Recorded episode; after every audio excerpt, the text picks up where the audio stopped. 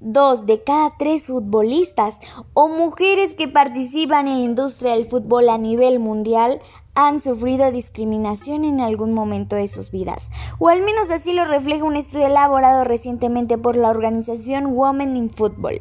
Y es que es increíble y sobre todo muy lamentable cómo es que en pleno siglo XXI sigue existiendo la discriminación hacia la mujer, la falta de equidad salarial, la sexualización, los estereotipos, el machismo, entre otros aspectos que son inaceptables. Y esto ocurre en muchos ámbitos de nuestra sociedad entre ellas claro está el deporte y en este caso el fútbol femenil. En nuestro hermoso país sabemos que el deporte que más aficionados tiene es el fútbol varonil. Y vámonos con un poquito de historia porque fue en 1943 cuando nace el fútbol profesional varonil en México hace alrededor más o menos de 78 años. Y ojo, mientras que apenas hace 4 años el 5 de diciembre del 2016 es cuando comienza el fútbol femenil profesional. Apenas hace cuatro años es cuando se comienzan a abrir las puertas a este deporte. Pero es lamentable cómo se ha hecho y se ha llevado a cabo esto. Y Andrea de León Resendiz, que es licenciada en Psicología Social y jugadora de diferentes equipos locales, reconoce estas grandes brechas de género que son abismales. Los estereotipos siempre han existido desde que somos niños, incluso desde antes de, nacer. Hay ciertas cosas que se esperan de los hombres, ciertas cosas que se esperan de las mujeres. Y obviamente son cosas que ya tenemos muy expuestas desde, desde que nacemos. Entonces, obviamente, esa ideología, esos estereotipos se van incrementando al paso del tiempo y se ven reflejados desde cosas tan sencillas como el decir que jugar el fútbol, por ejemplo, es cosa de hombres y no de niñas. Lamentablemente en México sigue existiendo una problemática que es el machismo. Y en este tema van muy de la mano todos estos estereotipos de género. Son lamentables algunos comentarios que se hacen como las mujeres váyanse a la cocina donde pertenecen. El fútbol no es para mujeres. Entre otros comentarios que son sumamente discriminatorios. Y a la mayoría de los hombres les gusta el fútbol, sin embargo muy pocos están dispuestos a, ver jugar a mujeres. Incluso hay esta terminación de juega como niña, ¿no? Eh, de un tono tanto despectivo y son ideas de lo que hablamos anteriormente, son estereotipos que se tienen, entonces es muy, es muy difícil. Entonces tendría que venir desde la educación, de cómo se, se educa a los niños, cómo se educa a las niñas, cómo se educa en general, de que cualquiera pueda hacer lo que desee. Además de todo esto, también se sexualizan a las jugadoras y no se les reconoce su talento. Incluso aficionados afirman que si ven los partidos o siguen a las jugadoras es por su apariencia física, no por su talento. Los medios de comunicación como revistas, periódicos o canales de televisión presentan incluso a las jugadoras con un tono sexual.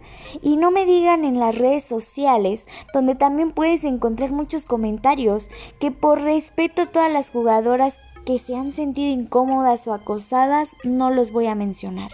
Abrir eh, algún, algún canal de deportes y puedes ver cómo está vestida una mujer y cómo está vestida cómo está vestido un hombre. Desde, por ejemplo, el short que usan las jugadoras de fútbol es mucho más ajustado y pequeño o cómo deben de ir peinadas a diferencia de los hombres. Y chéquense este dato, aunque la industria futbolística genera más de 500 millones de dólares cada año, un 49% de las jugadoras de fútbol profesional no reciben un salario y un 87% finalizará su carrera deportiva antes de los 25 años por la baja o nula remuneración.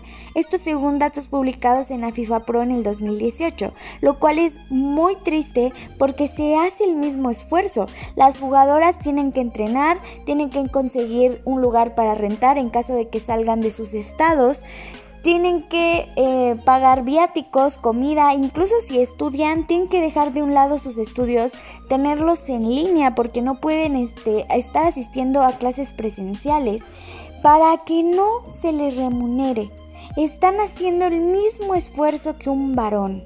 Acaban de salir como eh, el rubro de cuánto gana un hombre y cuánto gana una mujer en 2020 y se ve la diferencia. Entonces, obviamente eso es muy común en cualquier trabajo y en este rubro en general que es el fútbol se ve aún más porque como tal se cree que es un, un deporte que es exclusivo para hombres. Entonces es poco el apoyo, es poco las personas que invierten, es poco la gente que lo conoce y lo ve. Entonces es muy común que ese tipo de situaciones ocurran tanto en el medio de, de deporte como en cualquier otro. Y también un ejemplo que es muy lamentable es que mientras Lionel Messi recibe 130 millones de euros al año, Ada Hegerberg, la mejor jugadora del mundo según la FIFA, recibe solo 400 mil euros al año, que es un sueldo 325 veces menor al del argentino. Y es que no hay apoyo, comenzando de los mismos clubes, los medios de comunicación, la falta de patrocinadores, pero yo creo que más que nada esto comienza desde el pensamiento, la cultura, la educación de la sociedad mexicana. Y existen y se están creando muchos movimientos como el grupo feminista que busca y ayuda a todas las mujeres que se les reconozca sus derechos humanos, que exista la equidad y cada vez hay más mujeres que están haciendo lo que les apasiona, lo que les gusta, sin miedo a romper esos estereotipos, sin miedo a esas barreras que se nos imponen. Ya se empieza a ver un poco más el reconocimiento a la mujer en el fútbol y en los deportes en general. Entonces, eso creo que depende mucho de cómo estemos educando. Si nosotros logramos educar a los niños que están haciendo, esperamos que cuando esos niños tengan 18 o 20 años sea un cambio real. Pero depende mucho de nosotros y de la educación que estamos dando en este momento. Entonces, eh, tengo la esperanza de que sea pronto, pero, pero se ve complicado, al menos hasta que haya un cambio generacional entre 20 o 30 años. Hay muchas maneras en las que se puede como hacer el cambio y si este cambio se puede hacer desde el fútbol esto sería como algo como que se puede realizar realmente si, si hay un poquito, se nota más la inclusión en un deporte tan importante en México, creo que podría hacerse un cambio en cuanto a cómo se visualiza la mujer en México. Ya no hay silencio, se nos está quitando el miedo. Y asimismo, jugadoras de fútbol profesional también han comenzado a levantar su voz, a pedir que se les valore y que se les reconozca el trabajo. Tal vez falta mucho para poder erradicar todas estas brechas de género, pero se está haciendo poco a poco un cambio. Y esto no va a parar. Para la Universidad Cuauhtémoc, Valeria de León.